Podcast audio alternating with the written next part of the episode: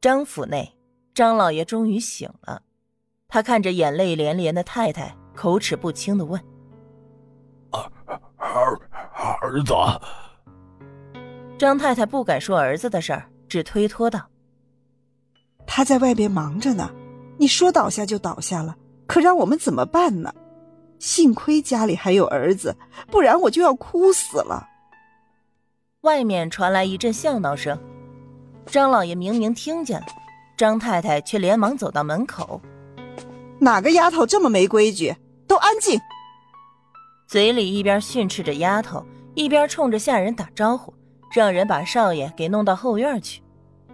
张卫民眼睛上系着一条手帕，正抓着一个丫鬟摸。哎呀，这个妹妹身上好香啊！张太太脸都绿了。杀鸡抹脖子似的冲着婆子丫头们使眼色，大家伙一起出动，很快把少爷的游戏挪到了后院去。少爷本来的游戏就在后院，这些丫头们哄得少爷开心得意忘了形了，一不小心才跑到这边来了。张太太的心头忧虑，也能理解儿子的心情，放纵几天那就随他吧，哪家的少爷不花心呢？只要儿子高兴就行。这也是最近他能容忍程玉芬的原因，没有其他的，因为程玉芬可以哄儿子高兴。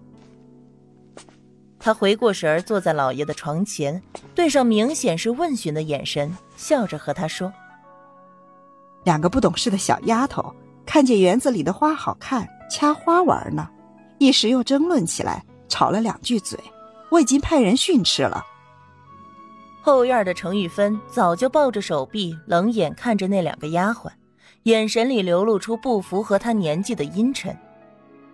维明哥，维明哥，你在哪里呀？他见到张卫民到这边来，连忙解下脖子下的两颗扣子，一下子跌倒在他怀里，顺势就拉着他的手往自己那儿放。张卫民一摸觉得不对，知道是程玉芬在搞怪。也不摘掉眼睛上蒙的帕子，反而就事动作起来。这两个人的突然行动，看得丫鬟们是面红耳赤、心惊肉跳，也不敢再多停留，都悄悄的离开了。程玉芬得意的看着他们的背影，口中娇声大喊：“哎呀，维明哥，你真讨厌，人家都要羞死了。”果然。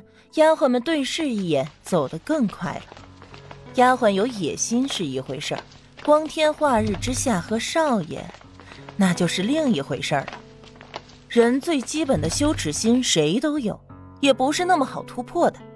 那程玉芬好歹也是大家出来的小姐，原来少奶奶的妹妹，可现在看来，竟然比窑子里的窑姐儿还要放得开，实在是令人惊诧。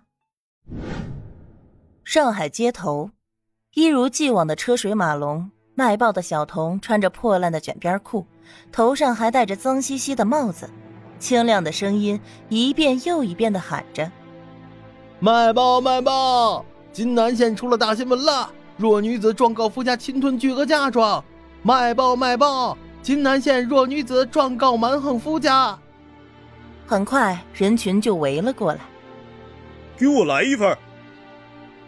哎呦，这年头女子越来越了不得了，还有告夫家的，给我也来一份快看快看，告赢了没有？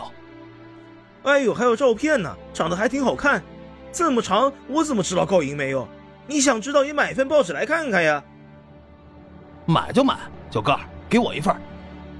报童今天厚厚的一大叠报纸，很快就卖空了。他高高兴兴的蹦着回家。小土豆。这么快就回来了？报童笑着回答：“是啊，珊珊，今天报纸卖的特别快，你知道吗？金南县有个女子告了夫家了，今天的头版。”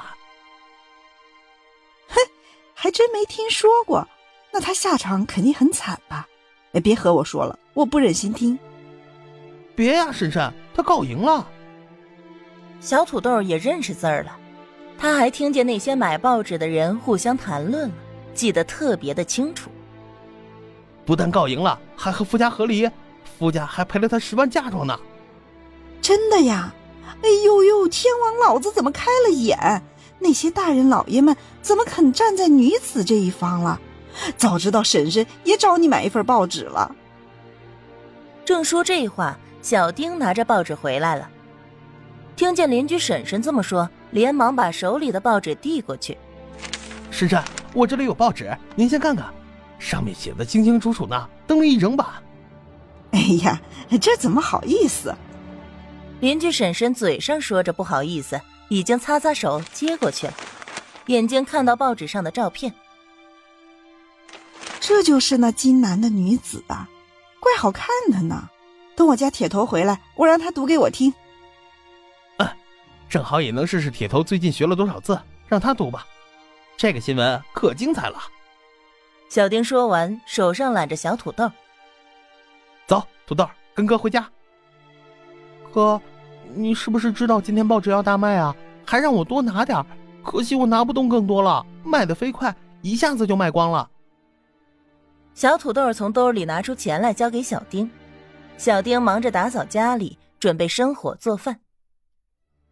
你自己放存钱罐里吧，记得留一些零钱来自己用。他们家有个存钱罐，是真的罐子，他们娘用来放咸菜的。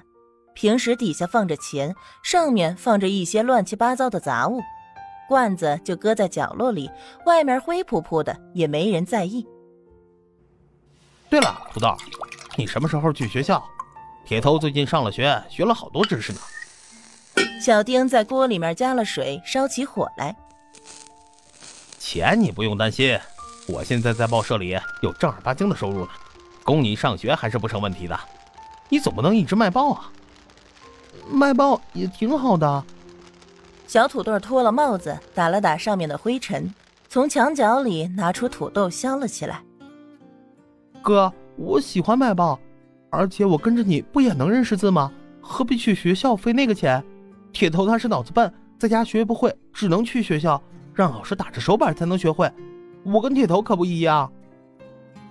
小土豆有些不服气，他虽然才八九岁，可已经知道怎么样是谋生了。学校里能学的不只是认字，还有各种各样的知识，能开阔你的视野，还能让你交到好朋友。知识不就是认字？